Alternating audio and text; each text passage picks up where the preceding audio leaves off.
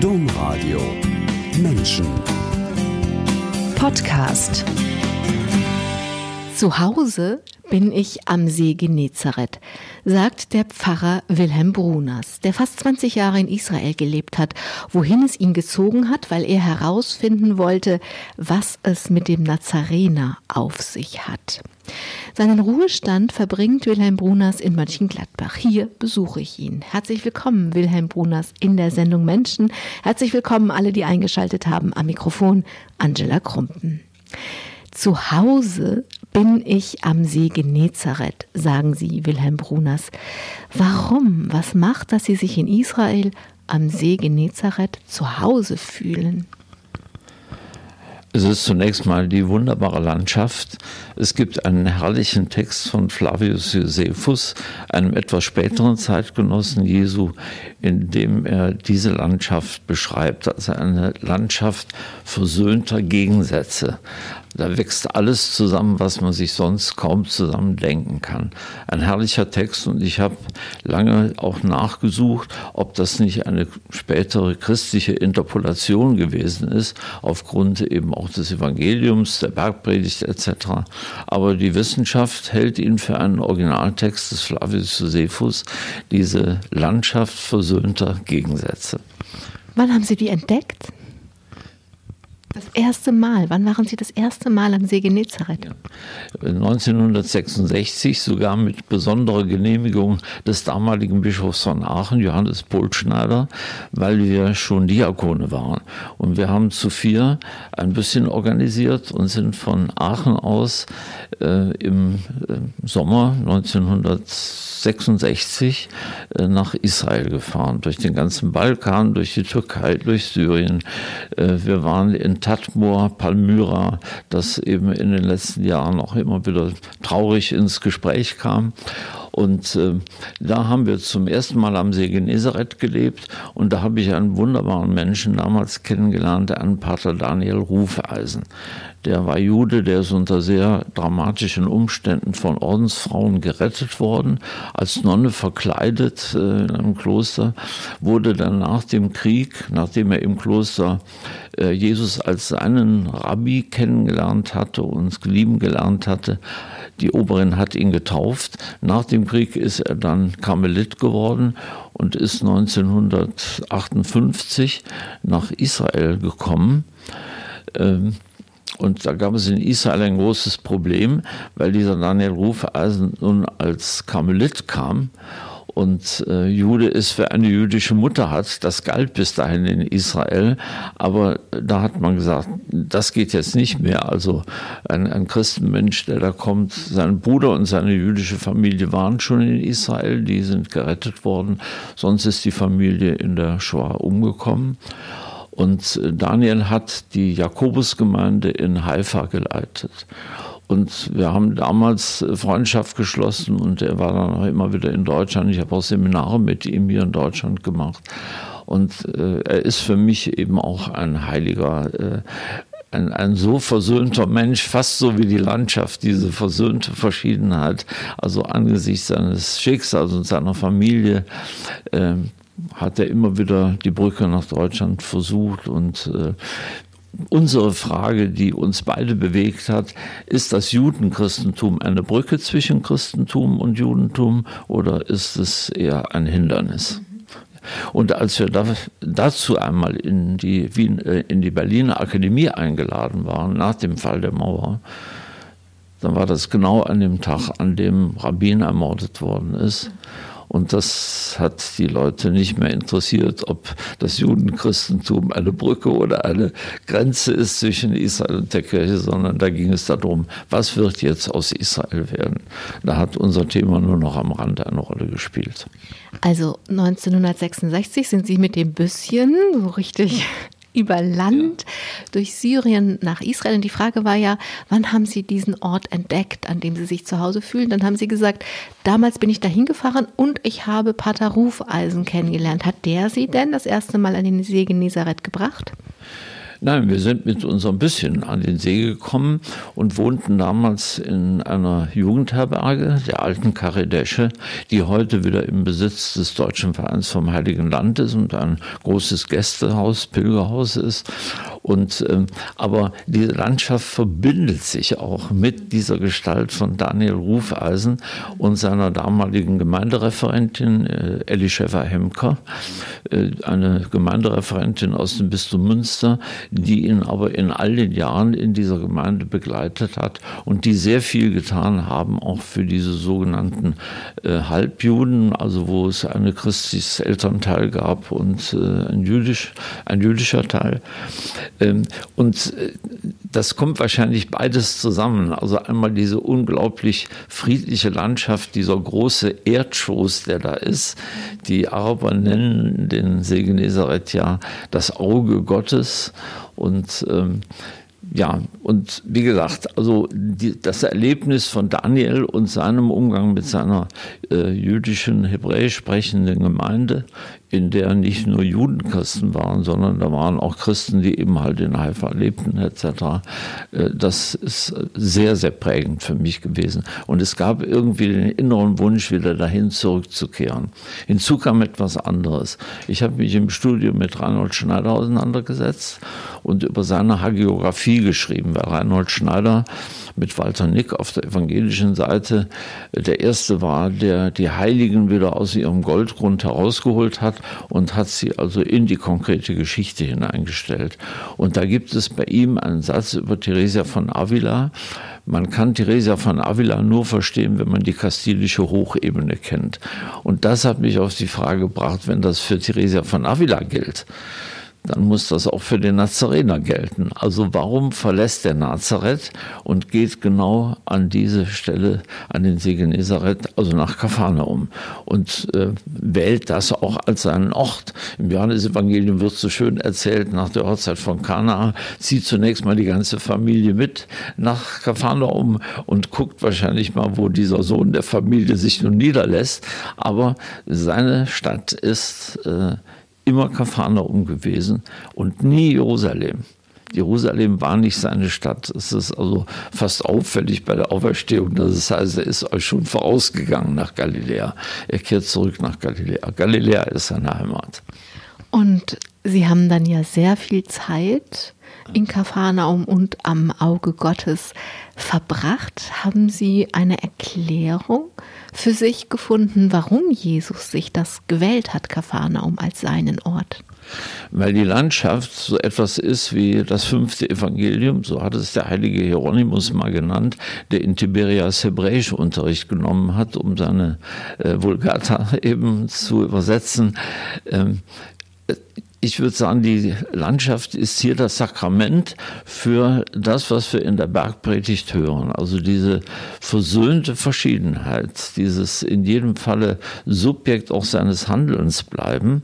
Und äh, die unterschiedlichsten Dinge, die man nicht zusammendenken kann, sind hier an einem Ort verbunden. Und wenn wir uns einmal den Kreis der Menschen angucken, die um Jesus herum sich dann sammeln, äh, Gerechte und Sünder, äh, reine und unreine, äh, Frauen und Männer etc., dann haben wir im Grunde genau in dieser Landschaft versöhnter Verschiedenheit, haben wir genau die Botschaft Jesu noch einmal nach außen getragen. Das ist sakramental.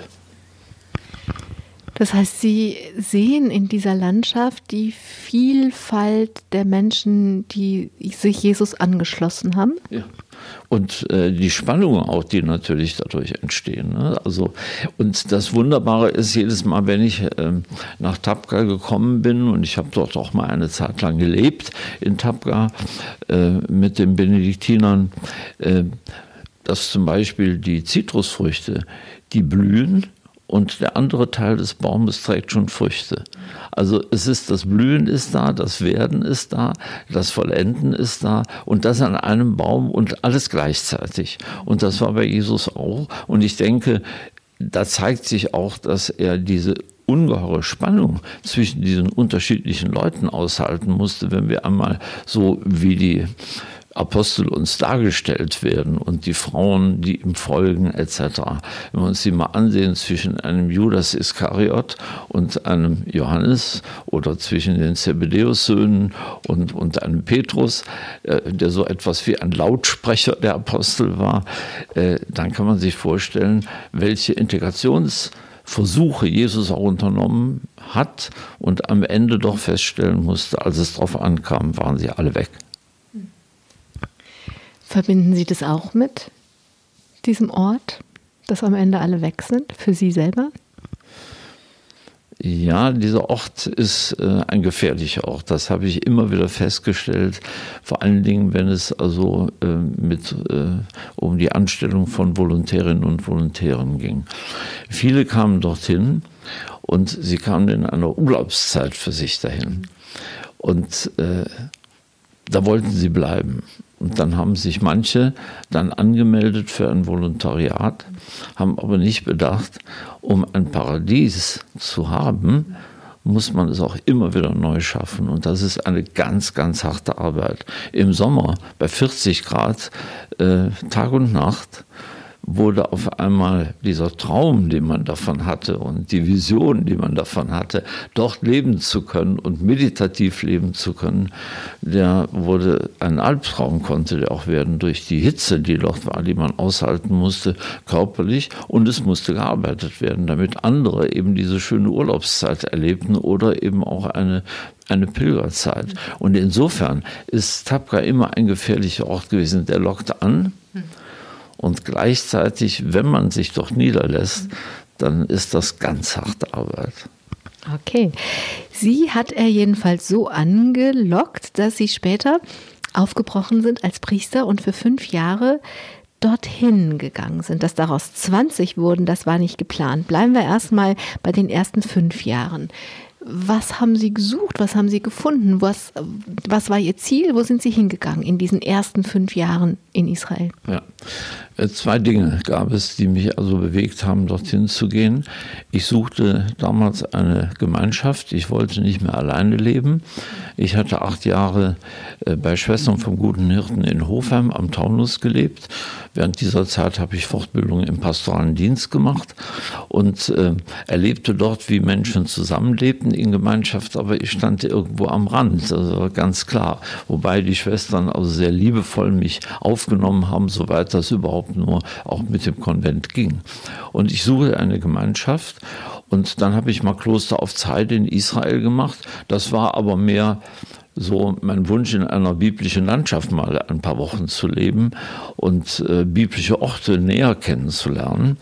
Nachdem ich sie ja 1966 so in einer ersten Rundfahrt mal kennengelernt hatte, ich war zwischendurch, als ich in Mönchengladbach tätig war, auch mit Gruppen dort gewesen. Jedenfalls, das war die Gemeinschaft. Und da bot mir der damalige Abt Nikolaus und der Pater Emanuel, der Prior, boten mir an, ja, komm doch zu uns. Und es gab dort eine Reihe jüngerer Leute, die in dieses Kloster um diese Zeit eintraten. Und ähm, ja, uns ist die Idee gekommen, die haben wir auch lange versucht zu pflegen, also so etwas wie ein kleines TC am See Genezareth äh, eben oben in Tabqa zu machen, in Verbindung mit der Domitiabtei in Jerusalem.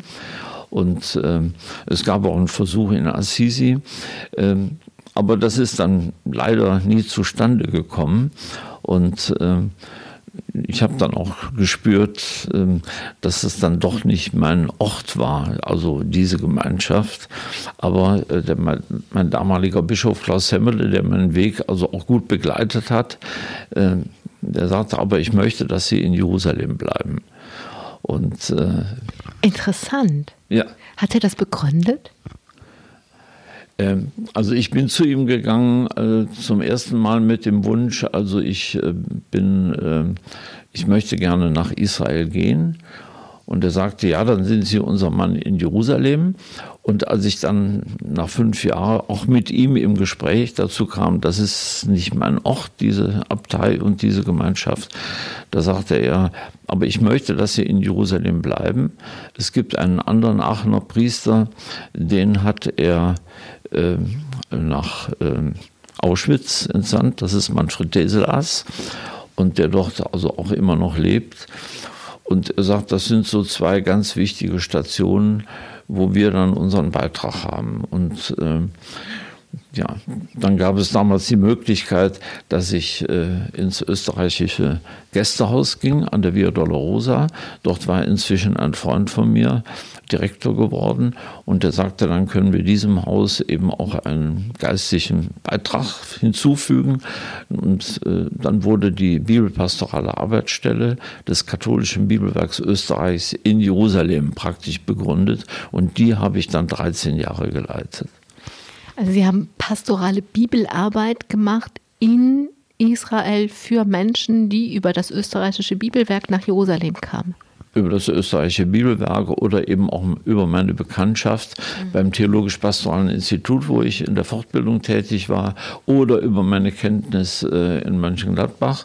Zum Beispiel die damalige Frauenseelsorgerin in Mönchengladbach, Marianne Henkel, äh, die ist mit ganz vielen Gruppen in Israel gewesen und ich glaube, es gibt in Mönchengladbach fast keine Sippe, wo nicht irgendeine, eine, einer mal mit äh, Marianne Henkel und mir durch Israel gezogen sind. Wir haben wunderbare Seminare zusammen gemacht, äh, ganz einfach gelebt, auch in Tapka, in Zelten, zum Teil in Baracken etc.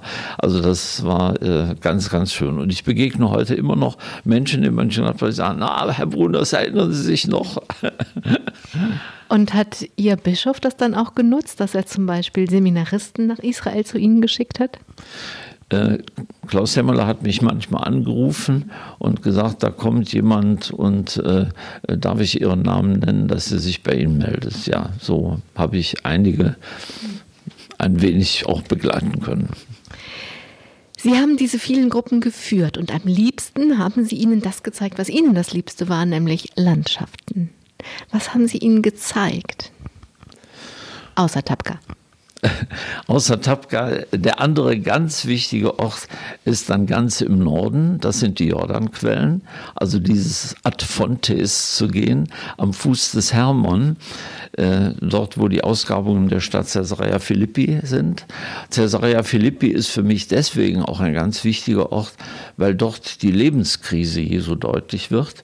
Da stellt er nämlich die Frage an seine Umgebung, für wen halten mich eigentlich die Leute? Und eine solche Frage, die stellen wir nicht, wenn es uns gut geht, sondern wenn wir in eine Krise geraten sind. Er nimmt Abstand auch zu Galiläa. Es gibt Enttäuschungen bei ihm. Er merkt, dass der Widerstand wächst, dass die Freiheit, die er diesen Menschen, diese versöhnte Freiheit, versöhnte Verschiedenheit, dass das sehr schwierig ist für Menschen zu ertragen, die lieber in entweder oder denken etc. Das das kennen wir ja heute auch. Und ähm, ja, dann ging er, also äh, es gibt zwei Abstecher von ihm. Es gibt einen nach Tyrus und Sidon, da bekehrt ihn eine äh, syrische Frau, äh, dass er nicht nur für Israel zuständig ist, sondern auch für das Heil der Völker. Und der andere Abstecher ist eben nach Caesarea Philippi. Und dann schließt sich ja unmittelbar an die sogenannte Verklärungsgeschichte, die ähm, pilgermäßig immer mit dem Tabor in Verbindung gebracht wird. Aber eigentlich von den Texten her ist es eindeutig der Hermann. Nur der Hermann wurde natürlich schlecht ein Pilgerweg, dafür ist er zu hoch. Der geht ja auf 3000 Meter hoch. Aber auf dem Hermon wurde der Sol Invictus verehrt, der unbesiegbare Sonnengott. Und wenn wir die Verklärungsgeschichte unter diesem Aspekt lesen, dann offenbart sich hier eigentlich der neue Sonnengott, der Sol Invictus. Das ist eine ganz tief politische Aussage auch, weil der Sol Invictus war ja im Grunde auch das Bild für den römischen Kaiser. Und es gibt heute noch äh, im Golan das höchste. Das heißt, dass sozusagen damals, wenn man das Römische Reich nimmt, das ist riesige Römische ja. Reich rund um das Mittelmeer mit dem einzigen Kaiser an der Spitze, der wurde durch Jesus ersetzt? Äh, das Neue Testament stellt ihn dagegen, vor allen Dingen der Lukas-Evangelist. Das macht er aber schon im zweiten Kapitel, das anfängt, berühmte Geschichte, da erging vom Kaiser Augustus ein Dogma, das ganze Reich aufzuzählen und im weiteren Verlauf kommen Engel mit einem Evangelium, hier steht Dogma gegen Evangelium. Und in der Mitte der Verkündigung dieser Geschichte steht, denn heute ist euch in der Stadt David der Heiland geboren, welcher ist Christus der Herr. Heiland, Soter, Tu Cosmo, Retter der Welt war ein Kaisertitel. Kyrios, Herr, war ein Kaisertitel. Und in die Mitte zwischen diesen beiden Kaisertiteln setzt er den jüdischen Hoffnungstitel Christus, den Gesalten, den Messias.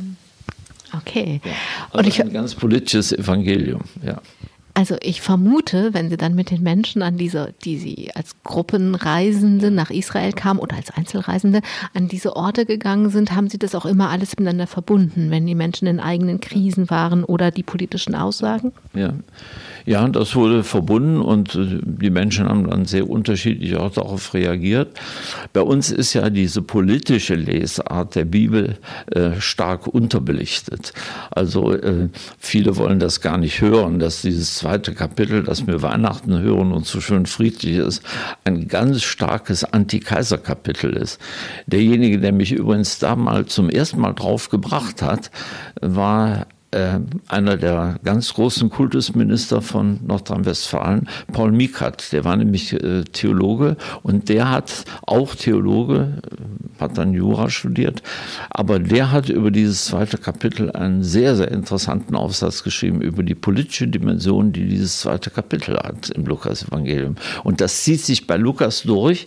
In der Apostelgeschichte ähm, bringt einen ganz feinen Humor auch, wenn er über die, den Kaiser in, in Rom spricht. Für ihn ist zum Beispiel äh, der Paulus, wenn der von Jerusalem zur Sicherheit runter an die Küste nach Caesarea Maritima gebracht wird, äh, in das damalige Zentrum, wo der römische äh, Verwalter lebte etwa, dann sagte er, da sind 470 Leute wurden aufgeboten, um den darunter zu bringen. Da zieht nicht ein Paulus, ein Gefangener, sondern da zieht der römische Kaiser, zieht runter in seine Stadt. Okay.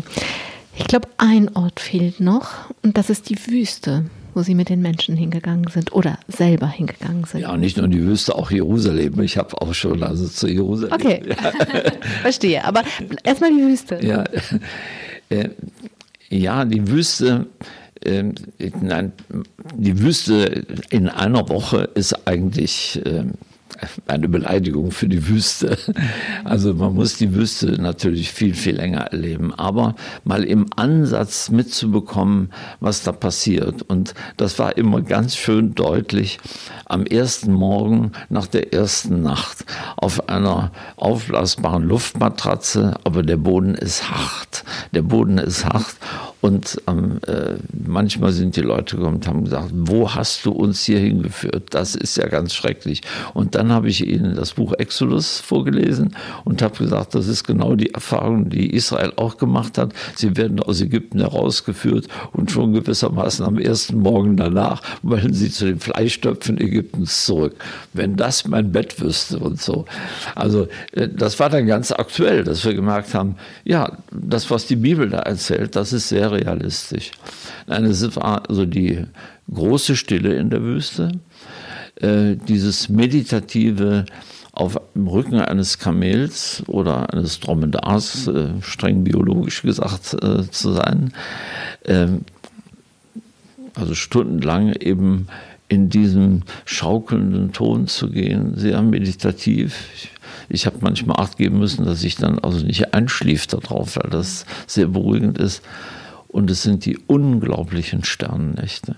Die unglaublichen Sterne. Sodass ich schon immer äh, enttäuscht war, wenn Vollmond war, weil der Vollmond hat natürlich den ganzen Sternenstaub am Himmel weggefegt.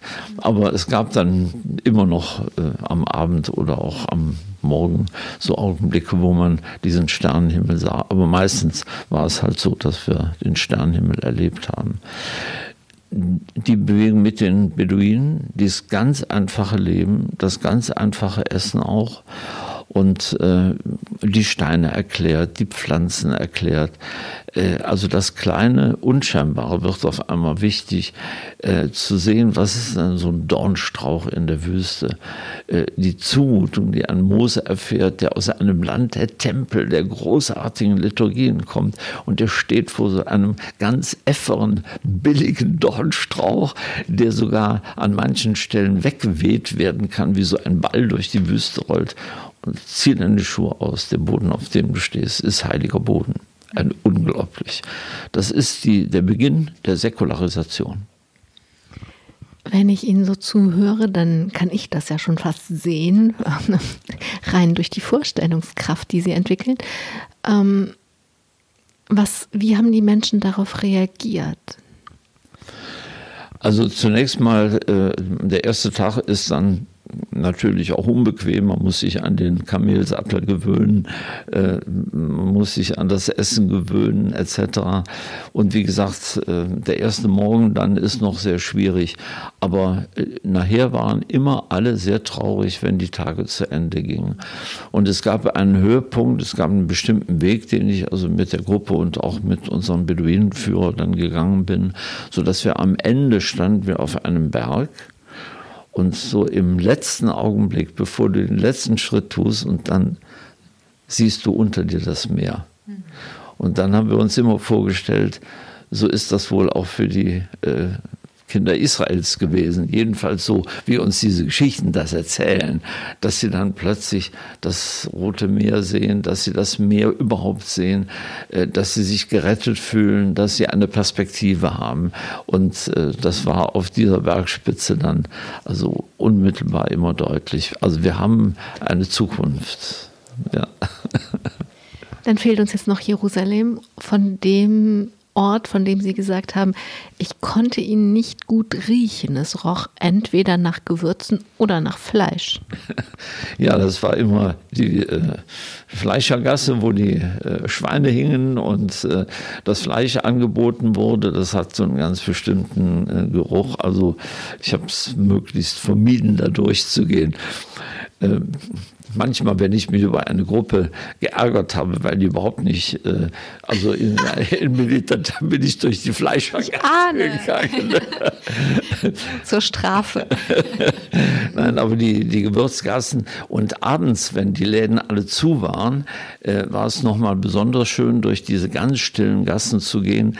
Das ist ja alles Kreuzfahrerzeit in der Altstadt von Jerusalem. Und da gibt es an manchen Toren, Türen, noch Türstürzen sieht man das große T. Da hatten die Templer ihre Geschäfte. Dass man über Tag kann man das nicht sehen, wenn da Klamotten hängen und äh, wie gesagt, wenn die Händler ihre Sachen anbieten. Aber das war eben abends möglich durch diese Stille erklärt. Und das Wichtige ist eigentlich hier drunter. Ihr Vater hat mal zu Ihnen gesagt, was willst du denn da im Krieg? Und Krieg war für ihre Eltern eine Realität. Sie waren beide, Mutter und Vater, junge Erwachsene im Zweiten Weltkrieg. Und sie selber haben ihn auch erlebt. Sie sind 1940 im Zweiten Kriegsjahr geboren. Ja, was wollten Sie da im Krieg? Konnten Sie die Frage Ihres Vaters verstehen? Ich habe sie damals nicht verstanden, weil ich das Land nicht als im Krieg erlebt habe. Ich wusste, dass es äh, schwierige Beziehungen gibt ich habe mich auch immer geweigert, äh, das, was manche ja auch gesehen haben, äh, dass man also eine vergleichbare Situation hatte zu den Ghettos etc., sondern ich, ich sage, da gibt es zwei Völker, die auf unterschiedliche Weise von der Geschichte eben auch traumatisiert sind, die in diesem Land leben, die ein großes Problem miteinander haben und unsere äh, Aufgabe als deutsche Abtei oder auch äh, als Deutsche, die dort leben, äh, ist es nicht, also diese Spaltung noch zu vertiefen, sondern irgendwie auch eine Brücke zu sein. Und ähm, ich war eingebunden in einen Kreis von äh, alten Lyrikern noch, die in deutscher Sprache Lyrik schrieben, äh, wunderbare Menschen, die dort lebten. Und äh, wenn ich in diesem Kreis war, wir haben uns immer regelmäßig in einem Bauhaus getroffen, also das war von einem Bauhausarchitekten gebaut worden, bei der Eva Aviona. Ihr Mann, der Michael Aviona, hat die Nabatäerstätte in Israel ausgegraben. Sie hat mit ihm das Jerusalem-Modell entwickelt. Aber sie war Künstlerin, die hat mit 75 Jahren noch in Kunsttheorie äh, promoviert. Also, und, und da traf sich eben so ein literarischer Kreis, ganz in der Tradition äh, der Wiener äh, Literaturkreise. Es gab Wiener Tochter äh, an dem Abend, ganz äh, getaktet auch. Und äh, dann hat jeder seine Gedichte mitgebracht. Äh, wir mussten immer drei neue Gedichte mitbringen. Also da war ich dann auch zu Hause. Und es gab in Jerusalem den völlig normalen Tag, wo sie also von Krieg nichts merkten. Äh, natürlich, als dann der Golfkrieg anfing, hatten wir trotzdem so etwas wie die Sicherheit. Äh, wir sind ähm, die Sicherheit, wir sind hier in Jerusalem relativ sicher. Äh, Saddam Hussein wird sicher keine Raketen auf Jerusalem schicken, weil viel zu groß die Gefahr war, dass man die Al-Aqsa-Moschee und den Felsendom getroffen hätte. Und das hätte ihn also vor der ganzen arabischen Welt dann in gemacht. Und die deutsche Regierung hat damals auch erlaubt, dass Menschen, die in Israel als Entwicklungshelfer oder Helferin tätig waren, dass die, wenn die in Jerusalem ein Zuhause hatten, ein Zimmer hatten, äh, wir haben damals welche bei uns in der Domizio aufgenommen, ich war damals noch in der Abtei, dann konnten die bei uns wohnen und auch bleiben. Andere, die das nicht hatten, die mussten gehen, weil auch die Versicherungen nicht mehr bereit waren, dann zu bezahlen. Also ich habe das nicht so empfunden. Äh, klar, als dann die Sirenen zum ersten Mal heulten und äh, da war natürlich plötzlich war die Erinnerung wieder an die Sirenen, die ich aus Deutschland, aus dem Krieg kannte. Die waren natürlich wieder da. Aber wenn sie mitten da drin sind, erleben sie das anders als wenn sie jetzt wie meine Eltern am Fernseher saßen und dann eben auch die Berichte manchmal nicht sehr begnadeter Reporter gehört haben. Was sie beide verbunden haben wird, ihre Eltern am Fernsehen und sie in Jerusalem, sind eben jene Erinnerungen. Ja. Ihre Eltern werden ja auch diese Erinnerungen ja. an die Bombennächte und ihr Vater war im Krieg, an den Krieg gehabt haben. Diese Zeit, also sie haben als Kind Bombennächte erlebt hat sie so geprägt fürs Leben, dass sie gesagt haben, ich lebe im Horizont einer Katastrophe, die nicht eintritt. Ja, das ist mir deutlich geworden, weil es bei mir so eine Grundstimmung gibt äh, vor schwierigen Dingen, dass ich zunächst einmal denke, das endet in einer Katastrophe. Äh, ein kleines Beispiel. Äh, ich ging nach Wien äh, zur Promotion und dafür war praktisch ein halbes Jahr vorgesehen. Und schon nach 14 Tagen sagte mir mein Doktorvater, ich habe Ihre Rigosum festgelegt, einen Monat später. Und ich habe gesagt, ich komme auch aus der Seelsorge. Ich habe keine große Zeit gehabt, mich also mit meiner, äh, mit, den, mit den mündlichen Prüfungen jetzt auseinanderzusetzen. Das, das, schaffen Sie schon. Und da ist dann so eine Katastrophenstimmung über mich gekommen. Und wie gesagt, die kenne ich aber gut. Und äh, ich habe selbst dann eben auch in äh, einer zweijährigen Therapie, bin ich dem auf die Spur gekommen. Das ist diese, wir haben zweimal mit meiner Mutter, mein Bruder und meine Mutter und ich in einem Haus gesessen, das äh, bombardiert wurde. Das eine war ein Privathaus, wo wir dann mit Not nur rausgekommen sind. Und das andere war die Kirche äh, im Böllefeld im Sauerland. Das war ganz in der Nähe des äh, Bauernhofs meines Großvaters. Und ähm, Darauf fielen Brandbomben und dann zogen die Abgase in die, durch die Heizungsschächte in den Keller und wir mussten raus. Und die erste Frau, die den Kirchenkeller verließ, die wurde sofort von einem Splitter tödlich getroffen. Äh, mussten also praktisch also an dieser Leiche dann vorbei raus. Die Kirche brannte, lichterloh etc. Und, äh, aber wir sind gerettet worden. Ne? Wir sind, und äh, dieses Grundgefühl, äh, irgendwie, es ist gefährlich, es ist immer gefährlich oder so. Ähm, aber ich habe für mich auch gelernt, dem darfst du nicht nachgeben, denn sonst wird dein Lebensraum immer enger. Okay. Sie sind zur Schule gegangen, sie wollten Theologie zu studieren, sie haben für ihre Kirche gestritten. Mm, ich gebe ganz viele Dinge zu erzählen.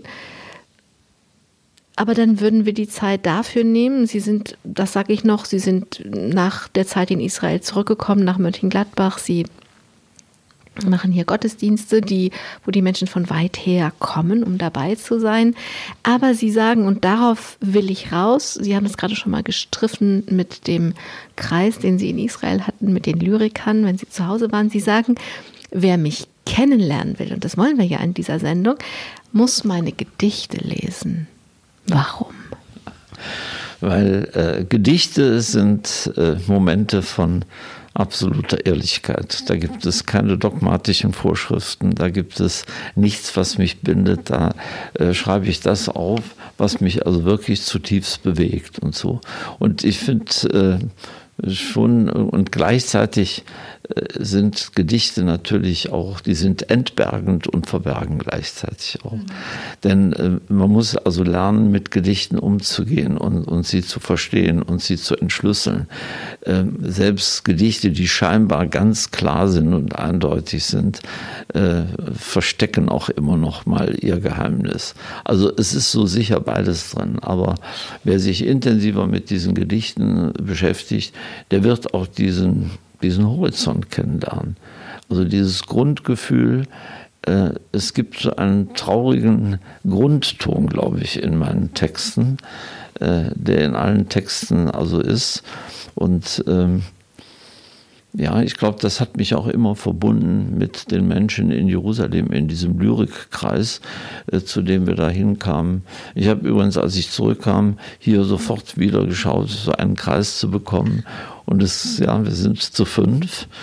Äh, Liesel Wilms, eine von uns hat inzwischen äh, den Niederrhein Literaturpreis bekommen. Also es ist wirklich ein, ein wunderbarer Kreis und da arbeiten wir genauso wie in Jerusalem. Jeder bringt äh, neue Texte mit und die besprechen wir. Und es gibt eine Grundregel, niemand ist beleidigt, wenn man also in seinen Texten also äh, rumarbeitet.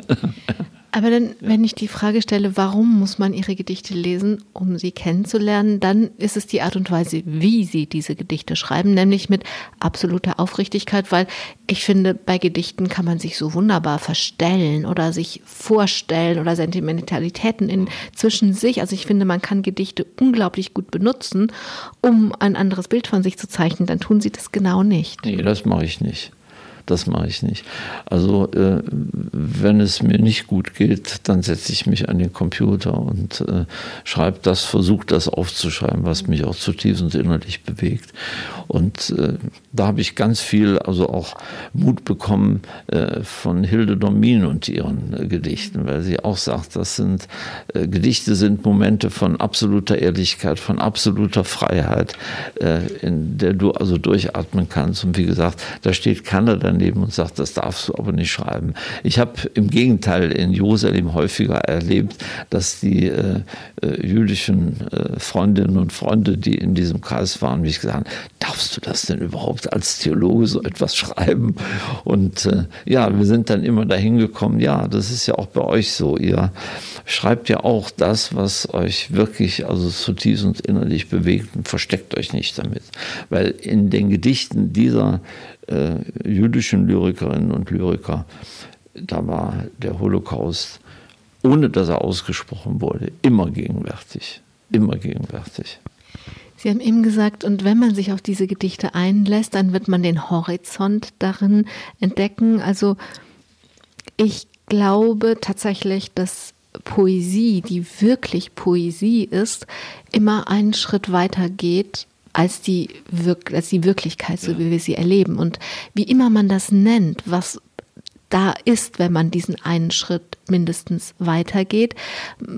Theologen nennen das vielleicht Gott oder das Göttliche, das weiß ich nicht. Aber ähm, dieses Weitergehen, diesen einen Schritt wenigstens weitergehen in das, was dahinter ist, hinter der Wirklichkeit. Ist das das, was Sie meinen mit den Horizont entdecken? Ja, es ist einmal, wie gesagt, dieser, es ist jetzt ein großes Wort, dieser tragische Horizont, der da ist. Aber es ist auch so, dass dieser Horizont, wenn wir in diesen Horizont hineingehen, ja auch immer weiter zurückrückt. Äh, Und in einem meiner letzten Gedichte formuliere ich das so, ich sitze abends, es ist ein wunderschöner Sommerabend und draußen die Kerze brennt runter und du bleibst sitzen und du sitzt, als wenn noch etwas käme. Also diese dieses äh, über den ja, über das Ende hinaus. Es ist nie zu Ende. Also vor kurzem war mal in einem Seminar eine äh, Lehrerin, die stellte sich als äh, bekennende Atheistin vor. Und ich habe sie gefragt, was meinen Sie damit? Ja, sagt sie, ich lebe jetzt und dann kommt der Tod und dann war es das. Und dann habe ich gesagt, wie schade. Lassen Sie das doch mal offen. Vielleicht kommt ja noch etwas. Und es wäre doch schade, wenn Sie nicht dabei wären. Und ich denke, dass ich also auch bei den Menschen, mit denen ich zu tun habe, möchte ich dafür stehen, da kommt noch etwas. Ob ich das Gott nenne oder das Transzendente nenne oder wie ich das nenne und von welcher Seite ich herkomme, das spielt eigentlich äh, gar keine große Rolle. Also dieser tiefe Glaube, es gibt kein Endgültiges, sondern in allem liegt immer auch noch der Zauber des Anfangs. Und geht es auch darum, dass nicht nur, also in Anführungsstrichen nur noch was kommt, wenn es zu Ende ist, sondern dass es immer auch schon da ist, während der Sommerabend zu Ende geht? Das Verrückte ist ja, äh, wenn ich das jetzt vom Religiösen her sehe, wir sitzen alle auch immer noch im Kinderzimmer der Religion wir wünschen uns wunderschöne Festtage, Festämter etc. Und gleichzeitig als Erwachsene wissen wir auch, es ist am Ende ein hauchdünnes Schweigen Gottes, wie ich das mal bei einem Rabbiner gelesen habe. Und äh, diese Gleichzeitigkeit von etwas, was sich vollendet, und dann aber weitergeht und gleichzeitig dieser immerwährende Anfang, äh, das ist auch manchmal eine kaum auszuhaltende Spannung. Gottes hauchdünnes Schweigen, was Sie gerade schon zitiert haben, ist auch der Titel Ihres letzten Buches. Sie haben viele Bücher geschrieben, auch Lyrikbände. Auf der Webseite Gottes Sprache kann man das finden, zum Beispiel zu Hause in zwei Zelten oder Niemandsland Gott oder Gespräche mit dem Engel. Und das letzte ist Gottes hauchdünnes Schweigen. Und eigentlich wollten Sie in diesem Büchlein die Frage stellen, wie heute von Gott reden. Und dann haben Sie gemerkt, die Frage ist verkehrt. Ja, das ist wirklich also der Zugewinn für mich gewesen bei dieser Beschäftigung weil ich gesagt, wir überfordern uns völlig damit, wie man heute von Gott reden muss. Das ist sehr multilingual, müsste man sagen, kann man also von ihm nur reden. Es ist viel wichtiger, äh, wo spricht Gott denn zu uns? Und da hat mir eine kleine Geschichte aus dem Judentum, wie mir viele Geschichten aus dem Judentum geholfen haben. Ähm, da gibt es, äh, Israel ist 400 Jahre in Ägypten und stöhnt und will raus aus dieser Gefangenschaft und stöhnt zu Gott. Aber es, es gibt ein Sprachproblem, weil Israel in den 400 Jahren das göttliche Hebräisch verlernt hat. Also man versteht sich nicht mehr. Es gibt zwei Möglichkeiten. Israel geht erstmal in einen Hebräischkurs und lernt Hebräisch, damit sie Gott wieder verstehen. Und dann sagt äh, eben diese kleine Geschichte, sagt nein, Gott lernte Ägyptisch. Das ist die viel einfachere Form. Und die Menschen heute, die müssen nicht das Kirchenlatein lernen, sondern wir müssen das Ägyptisch unserer Zeit lernen. Und weil in diesem Ägyptisch unserer Zeit, das ist sehr, sehr vielfältig, das geht von Rapper bis in die Kunst und dazwischen in die Alterssprache der Menschen, vielleicht sogar in eine sehr fäkale Alterssprache. Überall kommt Gott auch zur Sprache. Und die Frage ist, ob ich bereit bin, diese Tiefendimension zu hören. Ob ich mich dafür sensibel mache, ob ich meine Ohren einstelle darauf, wenn mir jemand so seine Geschichte erzählt, vielleicht sehr oberflächlich, was steckt eigentlich dahinter?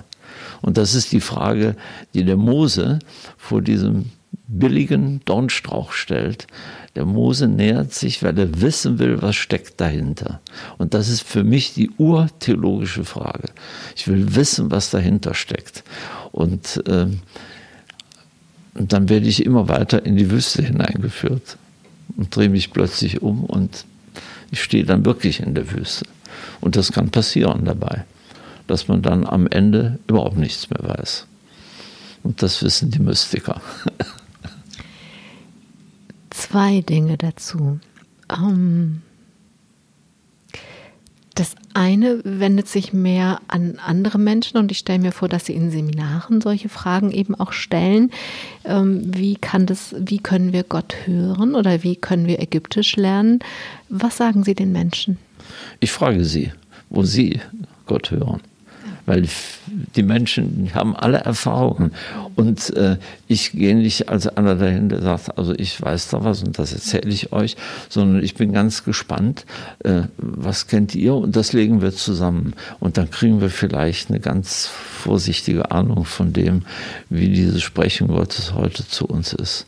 Und die Ehrfurcht auch davor, äh, und dass wir ihm keine Vorschriften machen können, äh, durch welchen ich bleibe jetzt mal bei dem Beispiel, welchen Rapper oder welchen äh, Arbeiter, der sich aufregt über seinen Chef oder äh, welche Frau, die also für ihre feministische Theologie kämpft. Äh, durch all diese Dinge spricht er zu uns und wir müssen ihm nicht vorschreiben, so musst du reden, damit wir dich verstehen, sondern so müsst ihr hören, damit ihr mich versteht. Und das Zweite kommt dann zurück zu Ihnen, diese Frage, wenn Sie sagen, wenn Mose vor dem Dornbusch steht und fragt, was steckt dahinter, das sei die urtheologische Frage, dann vermute ich mal, dass Sie diese Frage ja auch again and again gestellt haben. Was haben Sie entdeckt bei der Frage, was steckt dahinter, Sie für sich? Ich würde es heute allerdings, sage ich das natürlich schon auch mit einem inzwischen auch durch die Mystik äh, gebildeten äh, Kopf, würde ich sagen. Dahinter steckt das Nicht. Nicht das Nichts, sondern das Nicht. Ich sagte eben schon, der lockt uns in die Wüste rein und ähm, das, das, ist ein, ein, ein Riesenraum. Und für mich ist in Jerusalem noch einmal ganz wichtig geworden, das macht für mich die Spiritualität von Jerusalem aus. Da gibt es drei leere Räume. Das Allerheiligste des Tempels war leer. Das Grab in der Anastasis ist leer. Und das kehrt zurück in den Felsendom. Das ist im Grunde auch ein leerer Raum. Und äh, in Jerusalem lässt Gott wirklich die drei monotheistischen Religionen buchstäblich ins Leere laufen. Und das ist für mich, äh, sind diese leeren Räume, dieses Sakrament für das, was die Mystiker das Nicht nennen. Nicht das Nichts, sondern das Nicht nennen. Äh, das heißt, wir sind also heute wieder, Gott sei Dank, bei einer ganz stark sogenannten Theologia Negativa, einer negativen Theologie. Wir können eher sagen, was das alles nicht ist und vieles müssen wir auch wirklich äh, entsorgen, das nicht mehr gilt und müssen auf dieser Spur bleiben, äh, dieses Fragment. Theologie kann heute nur noch im Fragment gemacht werden. Ich hatte auch erst gedacht, ich schreibe eher ein Tagebuch darüber, welche Erfahrungen mache ich unterwegs. Ähm, nun, das Format sah das ein bisschen anders vor, aber ich gehe dann in diesem Buch äh, Gottes hauchdünnes Schweigen praktisch aus dem Kinderzimmer mit dem Propheten Elia in die Situation, wo äh, der ganze Theaterdonner vom Sinai, das Erdbeben, das Feuer, der Sturm etc. heißt es ausdrücklich, die sind vorläufig, die gingen dem Herrn voraus. Und dann kommt, im Hebräischen ist das wunderschön, Kolde Mama Daka das ist eigentlich die Stimme eines unhörbaren Lautes oder ein verschwebendes Schweigen übersetzt, Martin Buber. Und da denke ich, das ist der Kern des Glaubens. Mehr ist es nicht, aber das ist alles. Spricht der Kopf, spricht der Theologe gerade oder spricht der Wilhelm, spricht das Herz? Das Herz.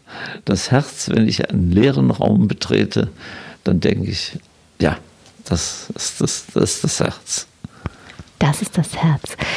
Wir kommen mm, zur Nicht-Sendung. Gleich wird die Sendung nicht mehr sein. Und eine Frage habe ich noch. Nach all diesen Erlebnissen, wir haben ganz, ganz, ganz, ganz viel weggelassen. Auch da das nicht. Also wir haben Dinge erzählt und um den Preis, dass wir ganz viele Dinge nicht erzählt haben aus ihrem Leben. wenn Sie nach vorne gucken und nicht zurückgucken, sondern auf diesem Erfüllten, was alles war, auf diesem Grund von, ich lebe im Horizont einer Katastrophe, die nicht eintritt. Was wünschen Sie sich noch? Was soll noch kommen? Also ich wünsche mir, äh, dass die Menschen mich in Erinnerung behalten als einen, der gut erzählen konnte. Wilhelm Bruners, auf jeden Fall haben Sie hier gut erzählt. Alle Hörer und Hörerinnen dieser Sendung, glaube ich, werden Sie als einen guten Erzähler in Erinnerung haben. Ich danke Ihnen für die Zeit, wünsche Ihnen, dass es viele Menschen gibt, die sagen, das ist ein guter Erzähler.